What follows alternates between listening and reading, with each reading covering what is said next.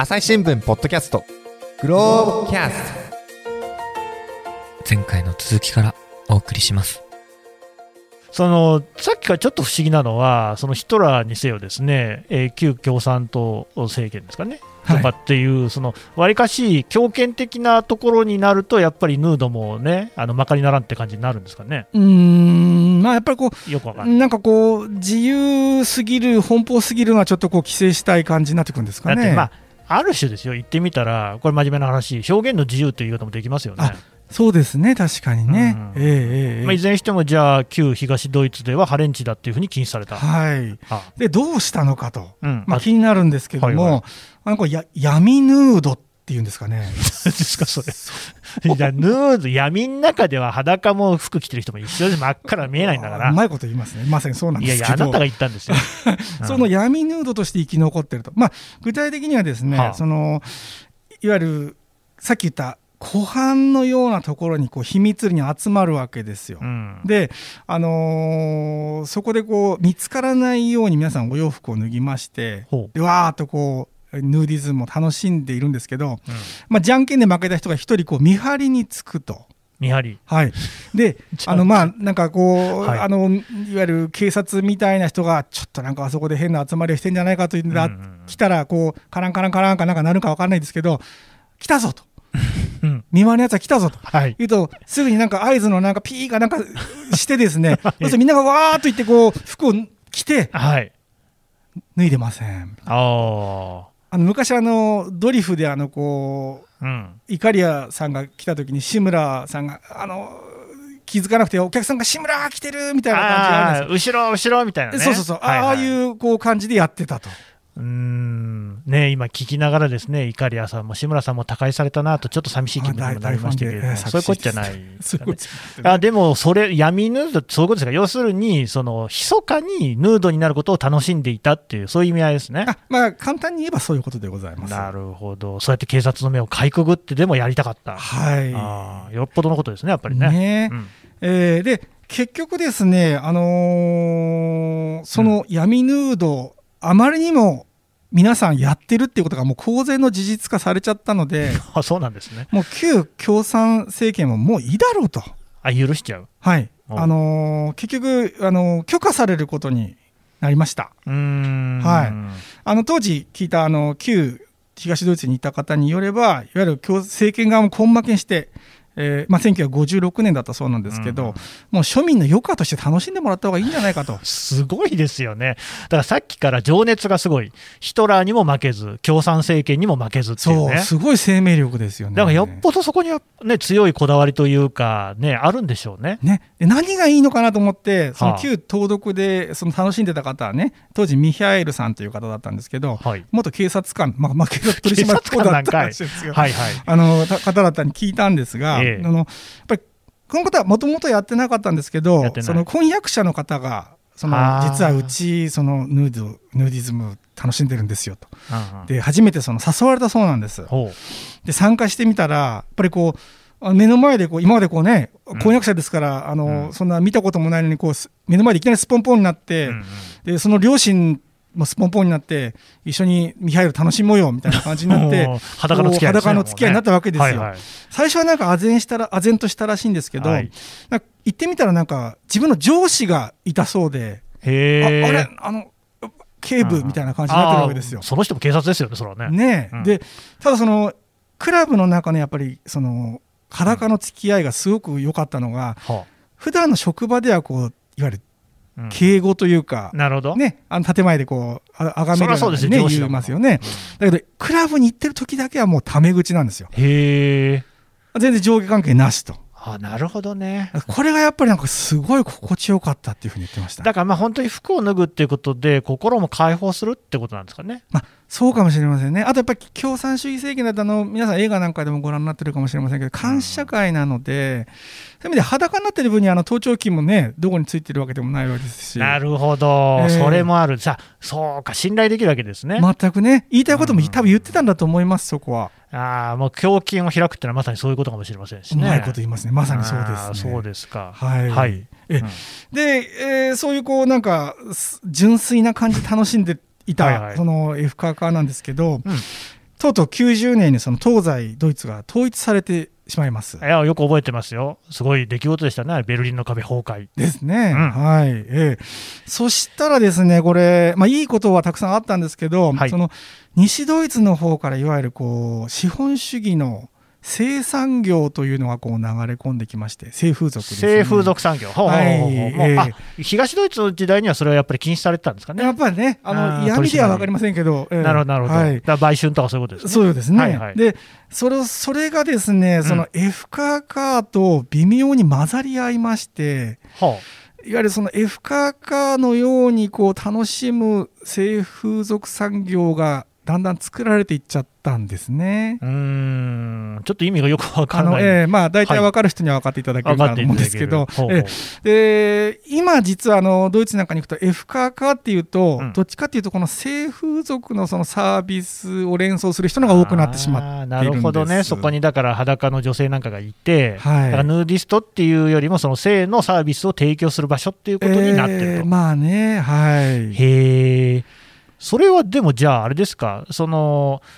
ベルリンの壁が壊れる前も、西ドイツではそんな感じになってたってことなんですかね？うんちょっとね、そこはあの西ドイツの方はあんまり話してくれなかったんですけど、多分まあでも流れ込んできたときにそうなったっていうのはそうかもしれませんね。はい、はいはい。でちょっと極物扱い的な感じになっちゃってたんですけど、ね、それにちょっと拍車をかける事件も起きまして、うん、2013年にあの若い頃のメルケル首相の、うんうんいわゆるこう F カーカーで楽しんでいるのではないかと思われる写真が、あの流出しました。えーと、それはその普通にヌーディストとしての F カーカーとですね。はい、当時のあれでは18歳の時に女友達とこう海岸ビーチをこう歩いてる石又の姿。まあ、これは実はでもメルケルさんかどうかは真偽のほどはわからないんですが、でそれをこう、あのー、ドイツの左派系の新聞がですね、うん、これはあのメルケル首相が当時取ったあの金融政策にロシアのいわゆる富裕層が大損させられたんで、うん、ロシア側がこう怒ってメルケルさんの昔の画像を流出させたんじゃないかみたいな、陰謀論までなるほどね。出てしまう。本当かどうか分かんないけれども。あのドイツ政府とかあの主要メディアは全く無視だったんですけど。なんかね、嫌な話ですね。ちょっとこうリベンジポロ的な感じ、まあ、ポロじゃないけど、うん、まあまあ、本物かどうかは分からないんでね、なんとまあ、そういうこうちょっとげなげな話まで出ちゃって、うん、F カーカー自体がすごく極物扱いになってしまったということなんですね。なるほど。うん、そうしたらもうそれから衰退しちゃった、はい、そうなんですよ、でその後そのささっき全盛期は10万人以上と申し上げたんですけど、うん、あのー、どんどん会員数がやっぱ落ちまして、うん、1975年にはもう8万7千人、えー、で私が取材した時ですからもう5年ぐらい前ですけど、うん、3万5千人ぐらいまで落ち込んでます、激減ですね、えー、でもやっぱり特にあの若い人に人気がなくてですねあの泳ぐ時以外はまあ服を着ますっていう人が結構多いんですね、うんうん、えー、つまりそのわざわざそのなんで都会の喧騒を離れて静かにしたいのに裸になる必要とかなくない？みたいな、うん、そういう方たち。なるほどね、うんえー、でこれはやっぱあのさっきの会長さんにこういうことでもいいんですかっていうお話を聞くと、うん、まあやっぱその今の若い人たちは個性的な衣服で自己表現をするんでその主役者だったりとかおデブちゃんだったりブサイクだったりとかそういうこう平等を裸は関係ないその平等を出せる素晴らしさは分かん。ないのかなみたいなことをおっしゃっておりました。まあでも確かにその会長さんの嘆きも分かる気もする、今ね、うん、ボディーポジティブって言葉もあるから、はい、そういうどういう体つきだろうといいじゃないかっていうのは、逆にヌーディズムの方が通じるかもしれませんね。そうですね、うんうん、であのおっしゃさすが神田さんおっしゃってる通りで、実は2019年にですねニューヨーク・タイムズのベルリンの記者がですね、うん、あのこのドイツのヌーディズムの記事を書いておりましてあのもしかしたら私の記事を参考にしたんではないかと。違うと思いますよ。違いますよね、はい、えー、と思われるかのような記事を書いててそれによるとあの最近は回復傾向にあるそうです。ああそうですか。特に若い家族が裸の良さと平等主義という価値観を再発見しているというふうに書いておりました。ここでも揺り戻しが起きてると。より戻し、まあ、より戻しね。より戻しですよ、ね、はい、が起きてると。はい、はい、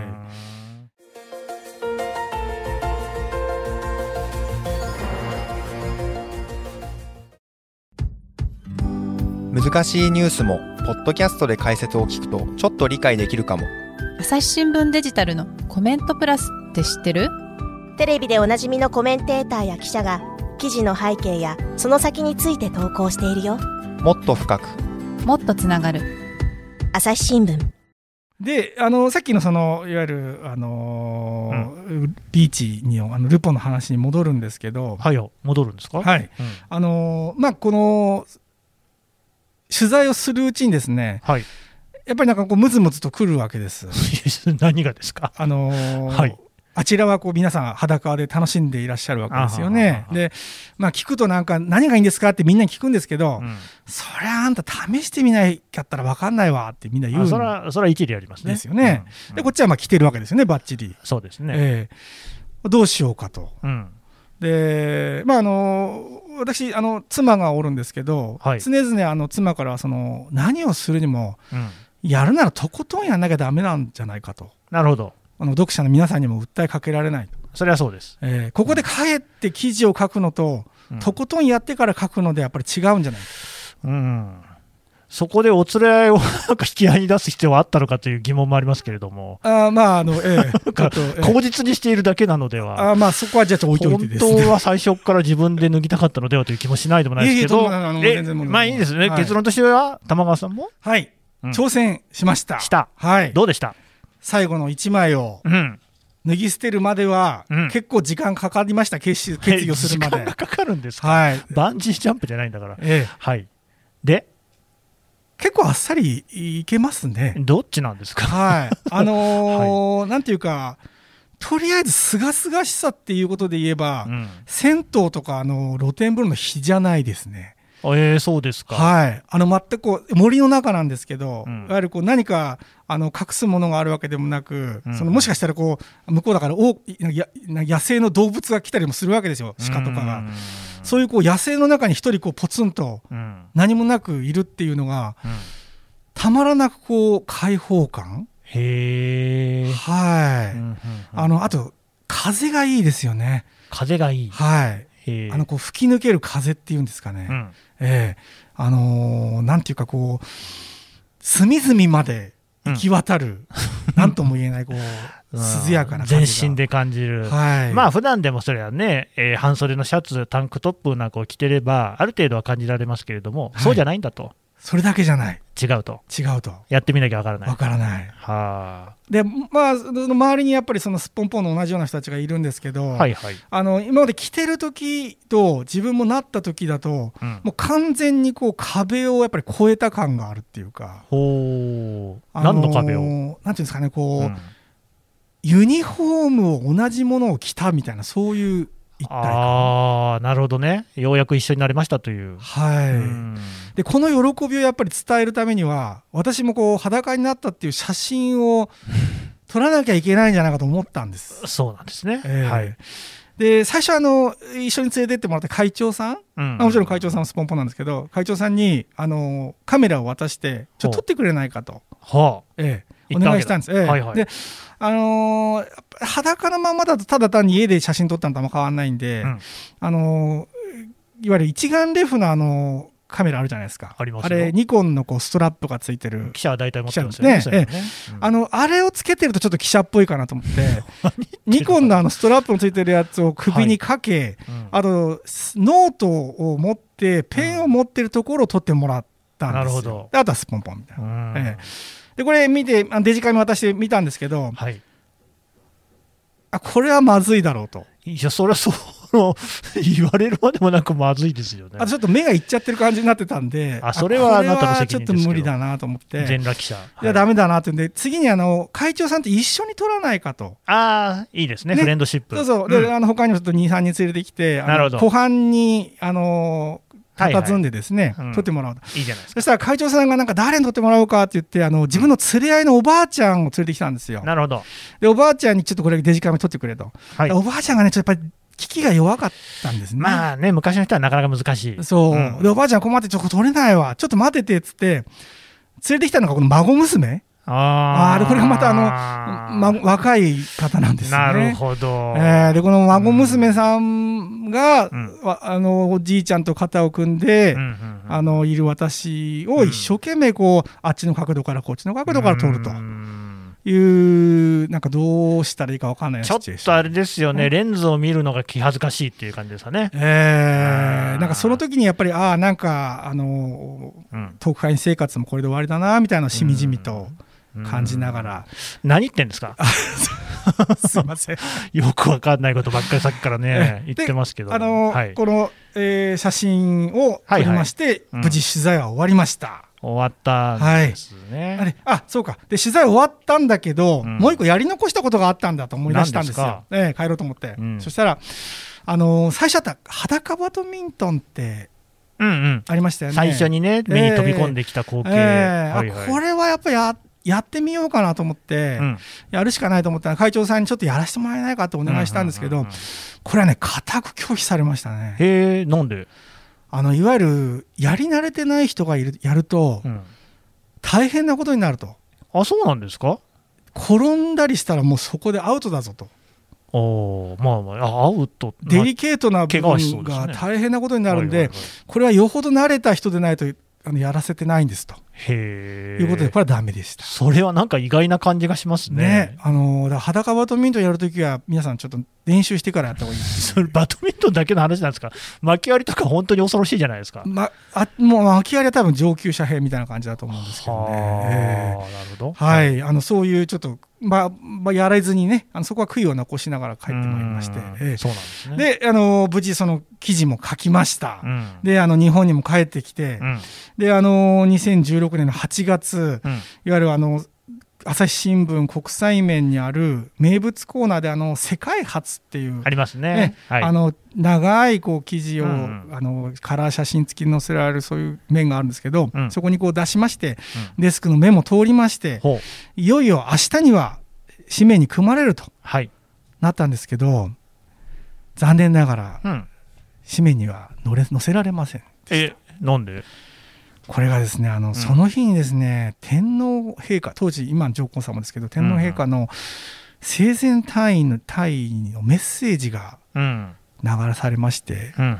であのー、その日のデスクの皆さんが顔をつ、頭を突き合わせて、この生前退位のお話と、うんうんうんうんこの裸の話が同じ紙面に載ってることは許されるんだろうかと。いかにも取り合わせの悪い感じはありますね。ねえ、うん、あのこう朝日新聞編集局内の30分ぐらいですかね、うんうん、ちょっと皆さん考えたそうなんです。うん、申し訳ないけど今日はやめておこうと、うんうん、いうことで乗りませんでした。残念ながら。じゃあ別の日に載せればいいんじゃないかと思うんですけど。そうでしょうよそうするとだんだんこういやじゃあ明日じゃなくてもよくないかと、うんうん、じゃあ来週でいいかと、うん、言ったら来週もちょっときついな紙面がと、うんうん、言ってるうちになんかだんだん日が伸びまして、うん、秋になり 冬になり、はい、もうちょっとヌードっていう感じでもないかな寒いですもんね。ね、はい、なり結局お蔵入りになってしまったのです、え載ってないんですかこの話。朝日新聞紙面には載っていないのです朝日新聞紙面にはって言いましたね、はい、別のところに載ってるんですか？私、それでやっぱりここまでやったんで、なんとか日に目を見せたいなと。思いまして、あの朝日新聞にあのウェブサイトで、ウィズニュースというのがありますよね。はい、よく知ってますよ。はい、うん、そこの編集長に頭を下げて、奥山ですね。奥山さんに、はい、載せてくれないかと、2つ返事で 早いな話せましょうと、はい、あの3日後ぐらいにはもう乗りましたそれ 早いな話が、はあ、であの今お話ししたようなことはですね、うん、写真も含めましてあの皆さんあのウェブであの裸族の宴、うんうんうん、ウィズニュースで検索していただけると、ご覧いただけます。どうですか、こうやってね、取材をされて、玉川さんね、このドイツ、あるいはオーストリアのヌーディズムっていうところから、どんなことをこう感じられましたか？うん何にも用意してないんじゃないでしょうね、まさかね。いいことを聞きますね、最後。あのー、ね、ちゃんとやっぱり取材をしているということはですね文化的側面をきちんと考え、考察し、はいはい、こうね、アウフヘーベンしてるんでしょうね。アウフヘーベンまで出してきましたね。出しましたよ。はい。まあ、や、一つ言えることはですね、はい、やるならやっぱりとことんやるいやいやいや、そのね、お連れ合いの話はもういいんですよ、そうじゃなくって、ほら、やっぱりヌーディズムっていうのは、ね、そうやってこう、今、考えてもみてください、はい、こうやってね、われわれ服を着て、取り澄ました顔でね、こうやってね、道をすれ違ったりもしてるけれども、はい。その人が、あるいは隣人が何を考えているのか、どんなね、えー、出自をたどってきたのか、何にも知りやしないじゃないですか。はいそこには全く共通点がない、だから今ね、社会にはマスっていうものが存在しないよなんてことが言われるわけです、はい、共通点っていうものを見出すのが非常に難しい社会だと、はい、だけれども、そうかと、服を脱げばみんな裸だっていう一点で連帯できるんだという発見がありました、はい、とか言ってくださいよ。打ち合わせ通りじゃないですか。いやいや、してないよ。まさにそれが、ね、今、私がアドリブで言ったんですよ、いやいやいや、もうちゃんと原稿に書いてある通りに言っていただいたんですけど、まさにそのいわゆる連帯ですよね、うん、このなんか、まあ、引き合いに出すのは申し訳ないですけど今紛争も起きたりですね、はい、あの分断とかいろいろ壁を作られたりしてますけども、うん、一皮むいたらみんな一つ同じ人間ですよ。まあそりゃそうです。私が言うとすごく軽く聞こえるんですけど、すごく大事なことだと思います。そうですね。はい。はい。あのー、ありがとうございました。綺麗にまとめていただきまして。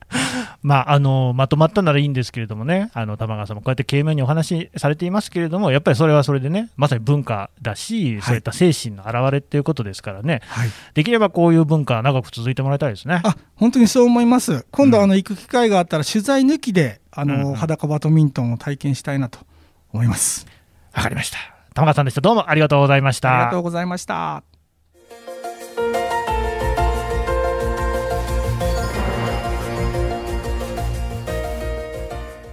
はい、えー、グローブ編集部玉川徹さんからお話を伺ってきました。さてね、玉川さん、あのグローブ、だいぶ4月から変化があったんですね。はい、うん、えーと、グローブ、ここで13年目になるんですけど、3月まではあの月1回、第1日曜日にタブロイド版というこうコンパクトサイズでお届けしていたんですが、うんうん、4月の3日号から、え月2回、第1、第3日曜日に、えー、朝日新聞の本誌の中に入る形で大きなサイズでお届けするようになりました。よろしくお願いいたします。うん、ねこれがね、またね、えー、読み応えのある記事がいっぱい載っていますし、このグローブキャストっていうシリーズ、いっぱいグローブ編集部の記者さん、出てもらってますので、こちらもね、ぜひお聞きいただければと思います。はい、玉川さんでした。どうもありがとうございました。ありがとうございました。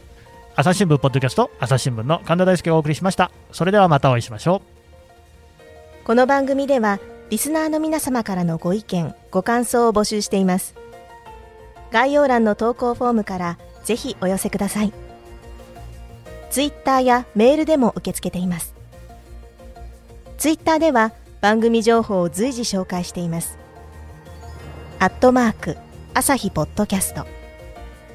朝日新聞、ポッドキャストで検索してみてください。